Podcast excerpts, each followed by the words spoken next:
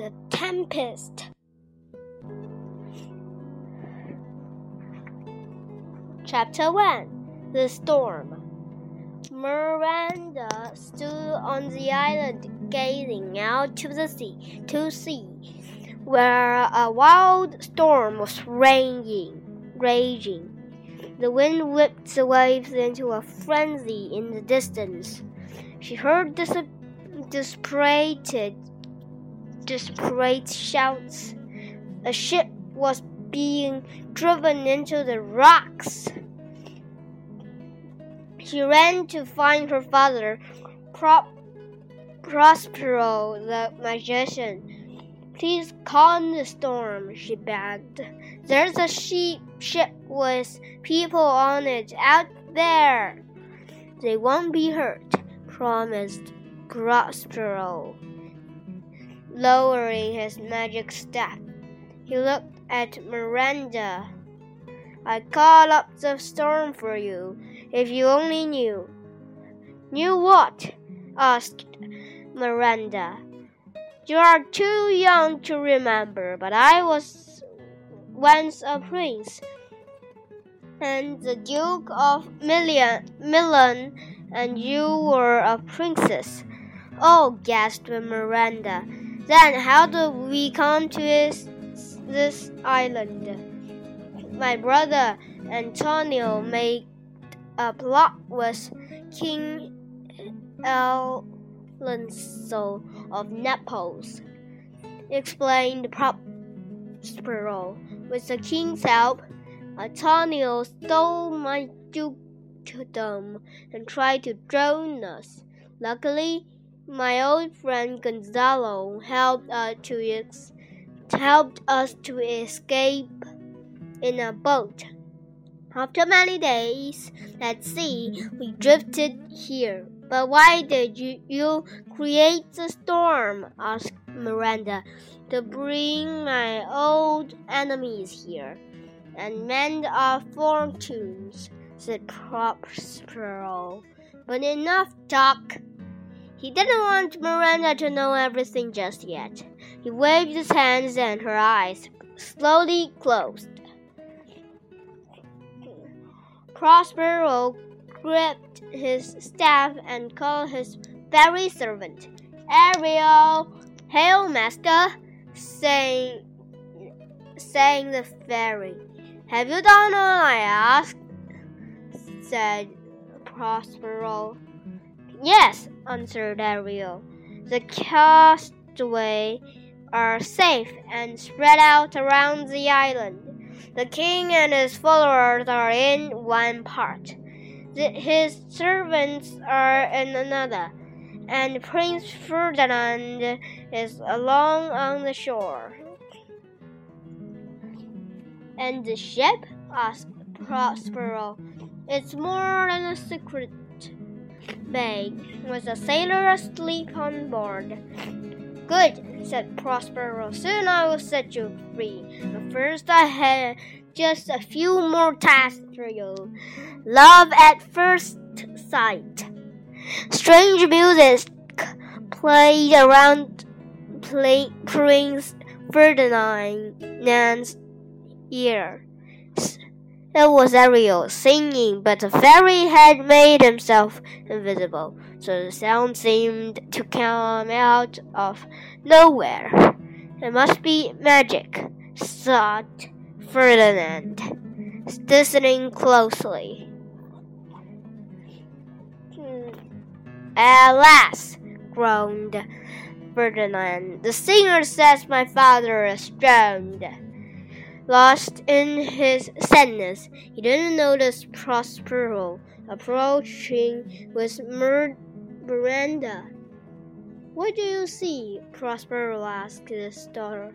Someone very handsome, sighed Miranda. Is he a kind of fairy? Prospero laughed. No, he's a man. He was cast ashore by the storm. The sound of their voice, Ferdinand looked up. When he saw Miranda, his heart leaped. He had never seen anyone anyone so lovely. Are you a goddess?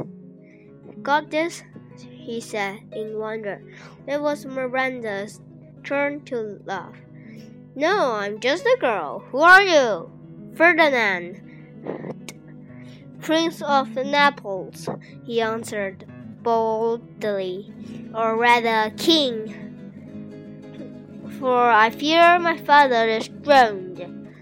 He blushed, then blurted out, And if you would have me, I will willingly make you my queen. Miranda clapped her hands in delight. Prospero nodded to himself. His plans were working. His daughter and the king's son had fallen in love at first sight. But I mustn't take it too easy for them, he told himself. I must test their love. Enough, he said sternly. This man is a spy. He wants to steal my island. No, cried Miranda. Prospero ignored her. I will put Civilian in chains and make him carry locks, he said, raising his staff. Follow me. And by magic, he forced Ferdinand to obey. Obey. Miranda watched sadly as Ferdinand tramped to and fro, laden with heavy locks. Don't work so hard, she whispered. As soon as Prospero was out of sight, let me carry your locks while you rest. No, my lady, replied Ferdinand gently. I'd rather die than watch you do my work and I don't suffer, so long as you are near. Miranda's eyes shone. You're mine, and I am yours, she promised. Chapter 3 More Castaways. Meanwhile, on the far side of the island, King Alonso was worried about his son. I fear Ferdinand is drowned, he moaned. Lord Gonzalo tried to comfort him. I saw the prince swimming, said Gonzalo. He may have come ashore. The king shook his head sadly. Two young lords watched him smirkingly. They were Antonio, brother of Prospero, and Sebastian, brother of the king. What a fuss! sneered Antonio. Just then, a strange music started up. Ariel, invisible to the castaway, she ca was casting a spell in a moment. King Alonso the Lord, and Lord Gonzalo were fast asleep. How odd, remarked Sebastian. I don't feel sleepy at all. No, nor me, agreed Antonio. But seeing those two lying there gives me a, gives me an idea. He paused slyly, then went on with with Prince Ferdinand gone. You're the king's her heir. If anything should happen to him,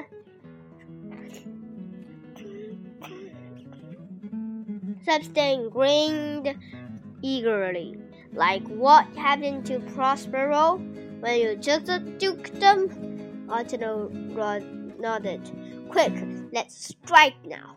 Together, he and Sebastian drew their swords. Hastily, Ariel woke up the sleepers. Ah! yelled Gonzalo. Why the swords? cried the king. We're just trying to protect you, lied Sebastian. We heard a battle. It must be lions. A lot of lions, agreed, agreed Antonio. Did you hear them?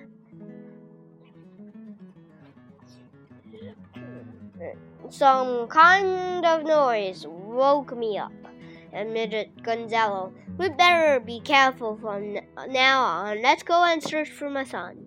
Broke the, in the king, refreshed by his sleep.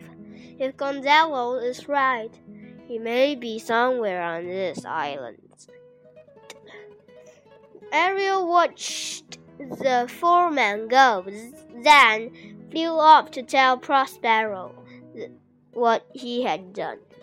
Chapter 4 Magic and Mayhem Down on the beach, a huge scowling man was picking up driftwood. It was gathering fuel for their fire. I wish Prospero had never come to this island, he muttered. I was king here till he came. Caliban went on. Now I have to do what he says, or he sends fairies to pinch me. He heard a footstep. Uh oh, here comes Son of the now. He dropped flat on his face and covered himself with his cloak. But Caliban was wrong. It was not a fairy, but a castaway from the ship. Trinculo, the king's jester. What's this, man or fish? said Trinculo. Clo. Spotting the cloak, he lit a corner, wrinkling his nose in disgust. The smile, it smelled like a fish. Ah, I see arms and legs. Maybe it's an islander who had was struck by lightning. Now it started to rain. I better take shelter. And, and Trinculo crawled under the cloak too. No sooner had Trinculo vanished from sight than another castaway arrived. Stefano, the king's bold butler. He was carrying a bottle and singing merrily. He stopped short when he saw the clock. What is this? A monster with four legs. Caliban saw the newcomer was a fairy. Please don't hurt me, he begged, shuddering under the cloak. It got the shakes, explained, explained Stefano. Here, this will cure you. He puts the, his bottle in Caliban's hand. That sounds like Stefano, muttered Trinculo beneath the cloak. Four legs and two voids. It's definitely a monster, cried Stefano. No, no, it's me, said Trinculo, strolling off the cloak.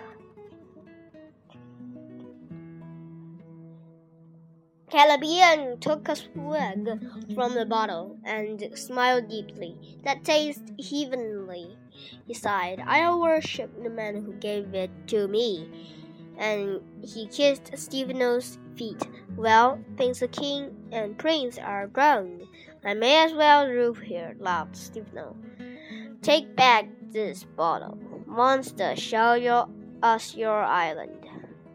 So Caliban led the two castaways around the island all the while complaining about Prospero, the grumpy Savanettanite. No idea that an inevitable Ariel was listening to his every word. Hmm, Prospero stole my island by magic. Caliban told Stefano. I wish you ruled here. Instead, you could take the place. If you knock him on the head, monster, I will. promised Stefano angrily. I better stop this, thought Ariel. He began to hum to lead the would-be killers astray. Startled, come, let's follow the song sound, called Caliban, bewitched. Chapter 5 Old Enemies and Young Lovers. The king and his followers were tired and hungry. Tired and hungry. They lost thing, their losing heart was their search for Ferdinand. We've looked everywhere, sighed the king. He must have drowned. Lucky for you. Antonio hissed, hissed to Sebastian. Sebastian grinned.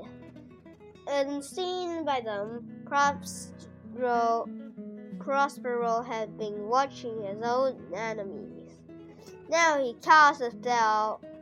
The four castaway watched, open mouthed as a table laden with food appeared out of nowhere.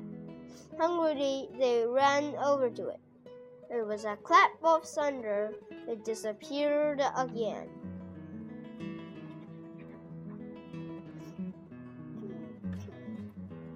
A fierce voice rang out.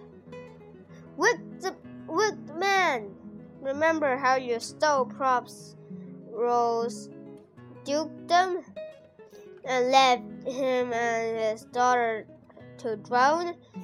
Now the sea taken your loved ones and your castaways here. This is your punishment.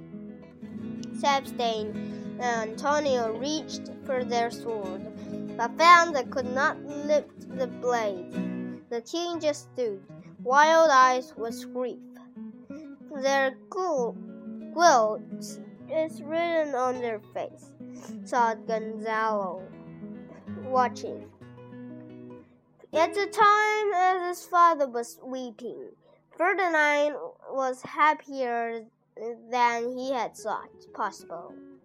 The prince had given him permission to marry Miranda.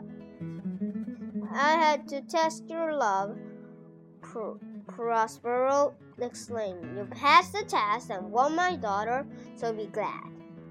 Ferdinand clasped Miranda's hand in joy, while Prospero called Ariel, Bring us a show to celebrate the occasion, he whispered the fairy. Ariel nodded and began to hum, conjuring up a vision of three goddesses. Ferdinand and Miranda watched, delighted as the goddesses sang of rich harvests and happy marriages. Then they blessed the happy couple before melting back into the air.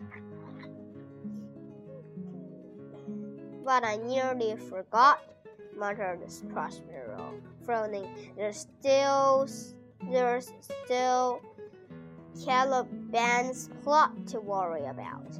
This friend would have me gone like this vision. Suddenly, the magician looked old and tired. Are you all right? Father explained Miranda. I must take a walk. And, and stitched Prospero Ariel, come here with me. Making themselves invisible, Prospero and Ariel went to find the plotters who were wading through marsh and squarable. We should never have followed that music, groaned Stefano. Now I've dropped my bottle. Hush, hissed his Caliban. We're nearly at Prospero's hut. Stefano gave a drunken grin.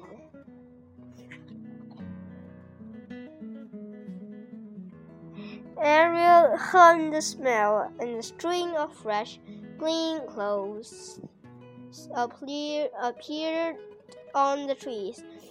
Trinculo and Stephano rushed over and began trying them on. No, no, moaned Caliban, you're wasting time. Ariel hummed a little louder. Suddenly, the air filled with the cries of hunting dogs. The three plotters dropped everything and fled. Now all my man- enemies at my mercy, said Prospero. I, my work is nearly done.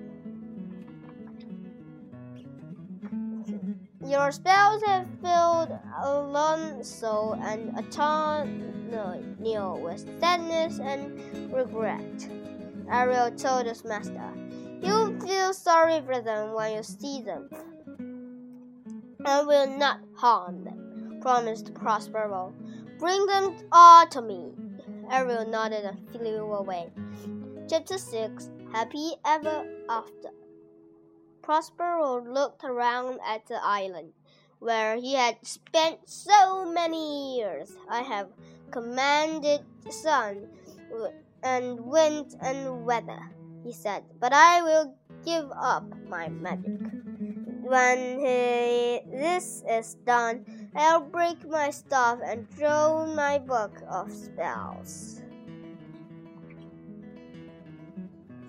His thoughts were interrupted by Ariel, returned with the castaway, and Caliban. Caliban, welcome, friend! cried Prospero to the amazed gathering.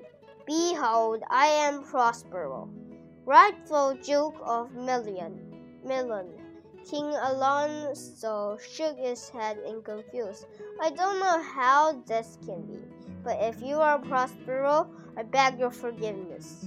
I will forgive you all, said Prospero. Even uh, I thought I know some of you have been hatching plots. Caliban and Stephano trembled, and, and Fentano and Stain exchanged guilty looks. Mm, king, I share your loss, mm, Prospero went on. Today in the storm, we lost a son and I lost a daughter.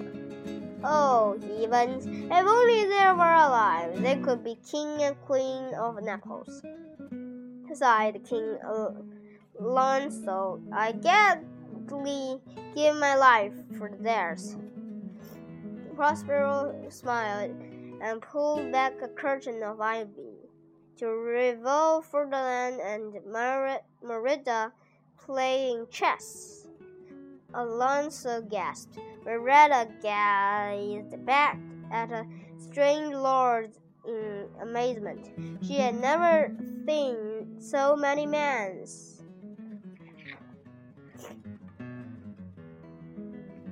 Ferdinand ran to embrace and his father introduced to Miranda this lady is to be my wife, he said gaily.